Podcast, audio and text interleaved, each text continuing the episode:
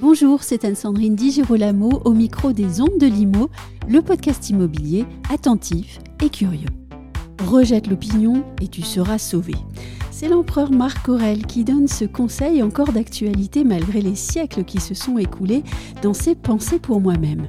Rejette l'opinion, c'est-à-dire rejette les conjectures de toutes sortes qu'on te soumet constamment et fais-toi un avis personnel. Alors vous me direz quel est le rapport entre ce vieil empereur romain et Jean-David Lépineux, cofondateur bien connu d'Opinion System Eh bien, à mon avis, c'est le bon sens. Le bon sens d'un dirigeant à qui j'ai posé quelques questions, et en particulier celle de savoir comment un agent immobilier peut ou doit se démarquer des autres.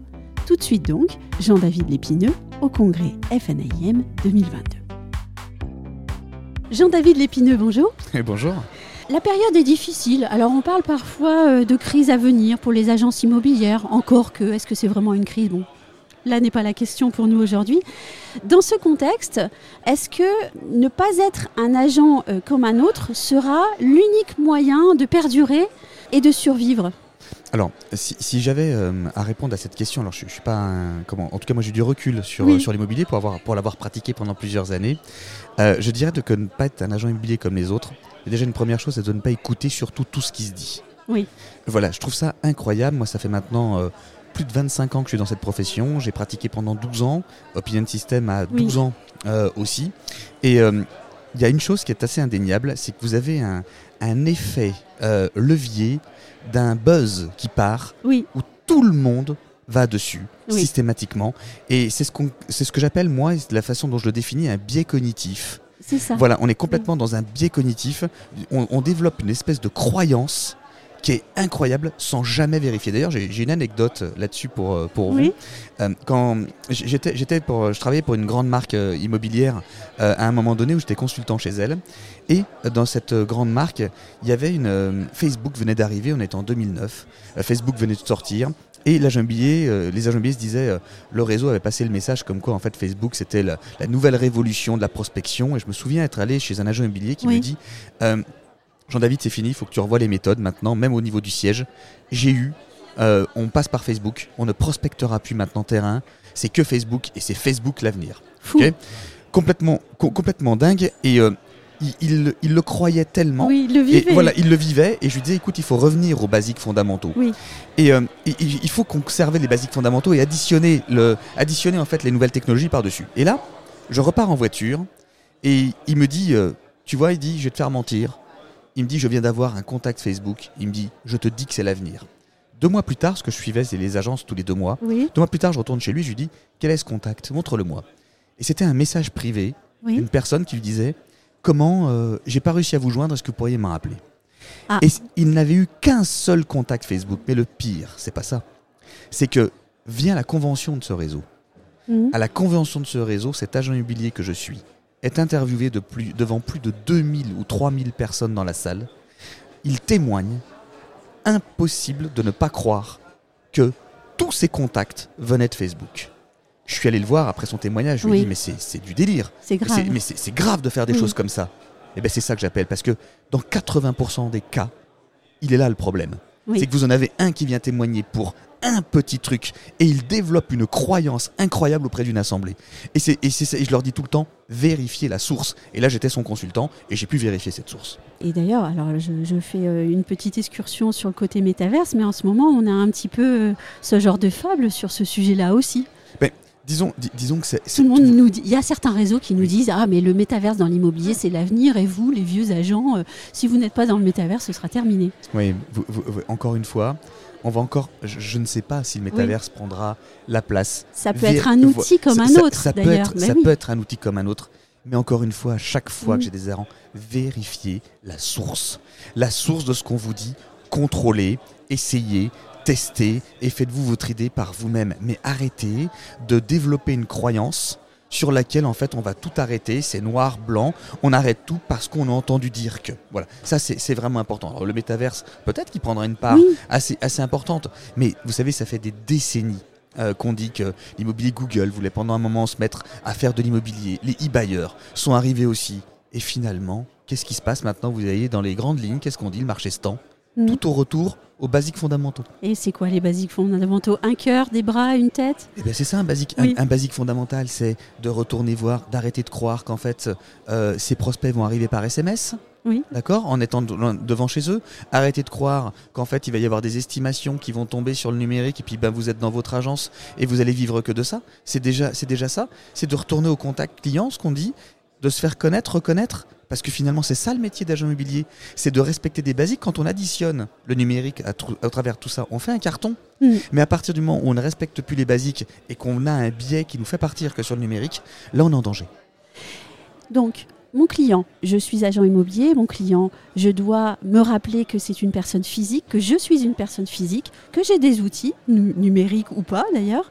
Euh, est-ce que pour me faire le meilleur agent immobilier possible, je dois aussi développer ma propre vision. Je, construis euh, ma manière de travailler, mon image, euh, comment est-ce que moi je vois mon métier, etc. Donc vraiment me, créer ma propre marque personnelle en fait. Ah ben, de toute façon, euh, comment là les, grandes tendances, c'est de devenir ce qu'on appelle le personal branding. Ça veut dire qu'en fait c'est la personne qui va compter plus parfois que la marque. Mais ça, c'est pas nouveau euh, au, final. Euh, quand vous avez, voilà, c'est pas nouveau, ça fait partie de, ça fait plusieurs décennies que c'est comme ça. Sauf qu'en fait, on ne veut pas le reconnaître. On met souvent une marque en avant, alors que c'est une question d'homme, parce que on n'a jamais réussi à standardiser les hommes. Hein. Donc vous pouvez pousser la porte d'une marque, d'une agence, et vous serez excessivement bien reçu. Et dans cette même marque, vous allez pousser la porte d'une autre agence, et ça va pas du tout être la même chose. Alors la première, voilà, la, première vision euh, que l'on peut se créer de, de son métier, c'est déjà d'être proche des gens.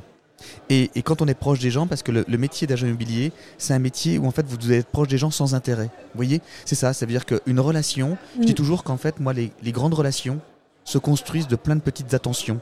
Oui. Et c'est ça qui est, voilà, c'est ça qui est important. Il faut avoir une personnalité ouverte en fait. C'est une personnalité ouverte. Il faut euh, s'intéresser euh, aux gens. Vous voyez, François Gagnon, il y a très peu de temps, là, je me rappelle aux assises de l'immobilier à Metz, intervenait sur un point et disait aux États-Unis, ils sont même revenus à une chose qui était intéressante c'est à refaire des cartes de visite, euh, des cartes de vœux, pardon, manuelles, euh, qui sont distribuées directement aux clients.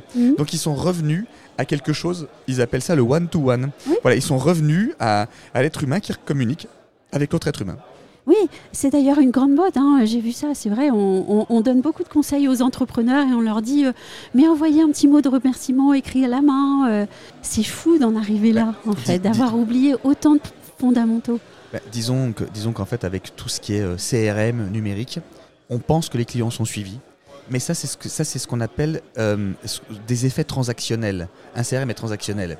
Et aujourd'hui, on doit revenir sur des effets émotionnels. Mm. D'accord, voilà, le, transactionnel ne marche plus euh, parce qu'il est oublié. L'émotion se conserve et perdure dans le temps.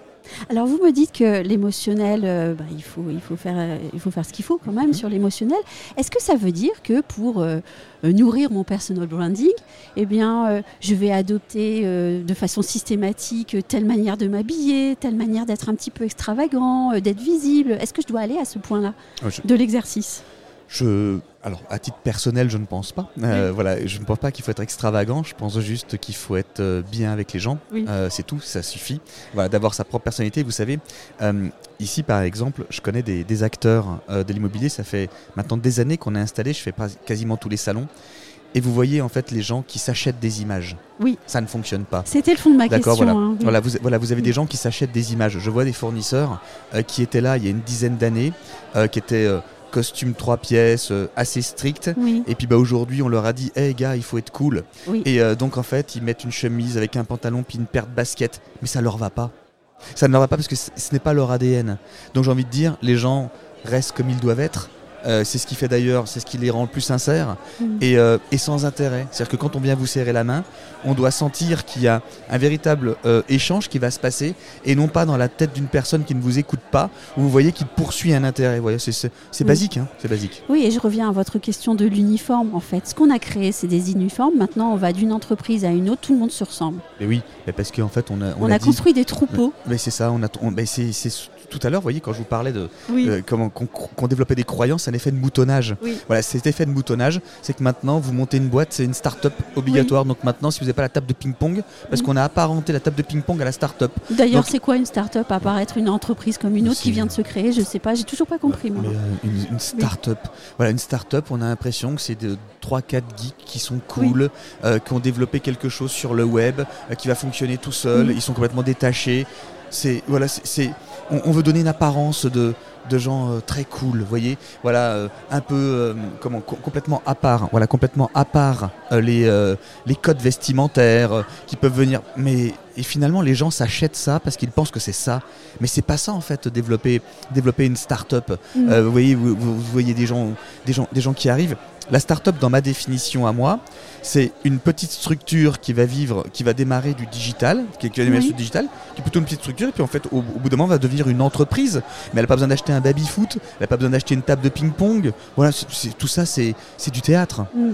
Oh, puis de toute façon, la plus belle start-up, c'est la fameuse pomme qui s'est créée dans un garage. Voilà, Celle-là, c'était une vraie pour le coup. Ça, c'était une vraie, puis il n'y a pas de baby-foot. Hein. Non, et on lui a claqué beaucoup de portes avant. Voilà, on lui a Et on lui a pas dit, tiens, vous levez des millions, mais comme vous êtes géniaux. C'est voilà, c'est ben, ça, la fameuse pomme qui s'est créée dans un, dans, un garage avec un geek euh, qui était là, avec euh, Wozniak, voilà, qui était en train de taper. Ça, voilà, ça, ce sont des personnes. Ça, c'est une, fabuleuse histoire d'une start-up, mais ils ne se sont pas achetés un code vestimentaire cool. Ils n'ont pas mis les tables de ping-pong euh, pour ressembler à quelque chose. Ils l'étaient vraiment. Un grand merci, Jean-David Lépineux. Eh ben, merci à vous. Merci.